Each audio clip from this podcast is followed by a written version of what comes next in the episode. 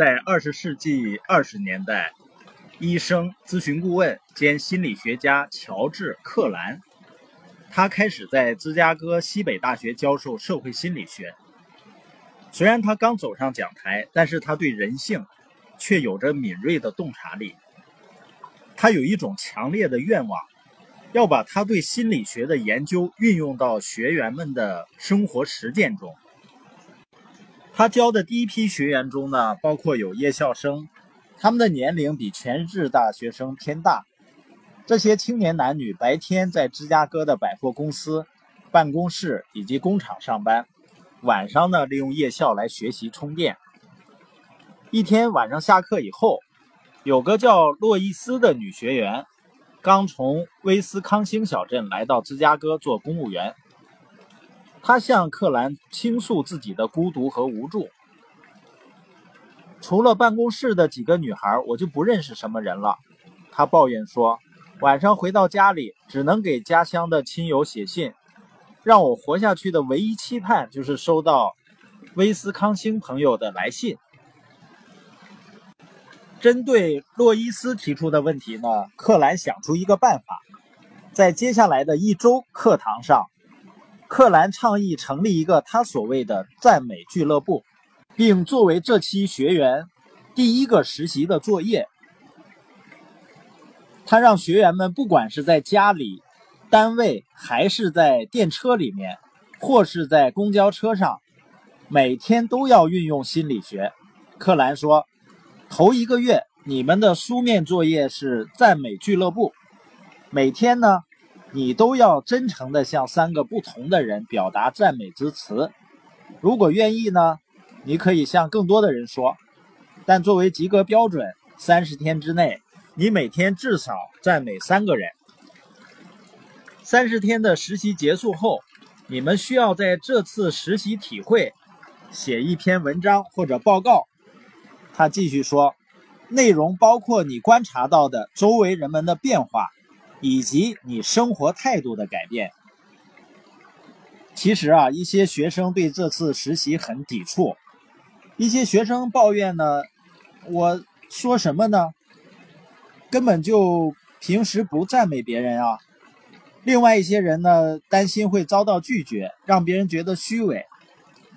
很多学员认为呢，夸赞自己不喜欢的人，多虚伪啊。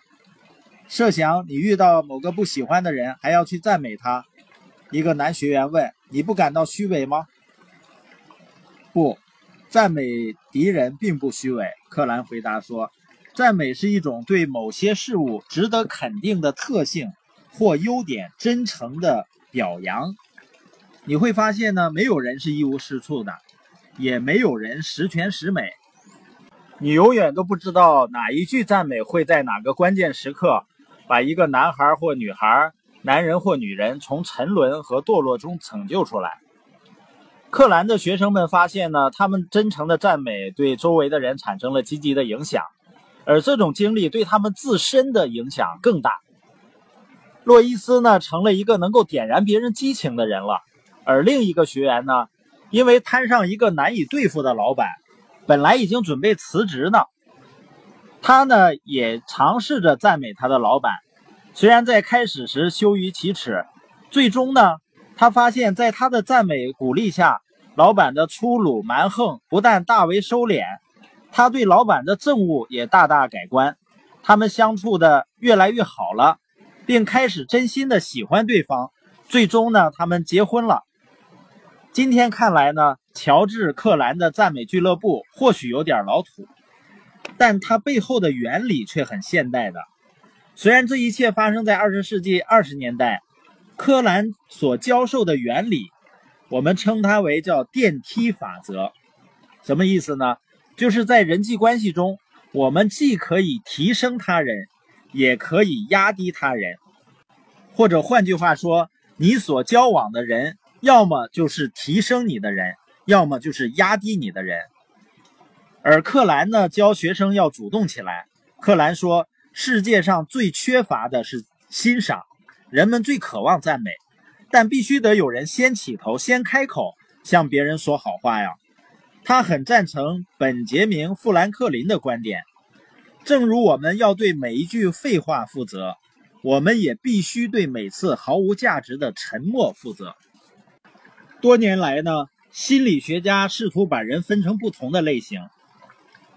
诗人威尔科克斯在他的诗歌《你是哪一个》中做了分类，我觉得他分得更好。今日世界有两种人，只此两种，别无他类。我肯定，不是圣人，也不是恶人。众所周知，善中有恶，恶中也有善。不是富人，也不是穷人。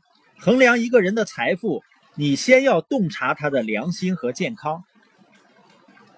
不是谦卑，也不是傲慢。在生命的短暂历程，空负生命。不足为训，不是快乐，也不是忧伤。时光飞逝，既有欢歌，也有悲泪，都不是。我说的世上两种人，一种是提升者，一种是压低者。无论去向何方，你都会发现芸芸众生被分成这两类人，令人惊诧。你还会发现，我想。有一个提升者，就有二十个压低者。你是哪种人呢？你是帮奔波在旅途中负重的提升者卸下重负，你还是一个压低者，让别人分担你的辛苦，为你焦虑，为你忧心。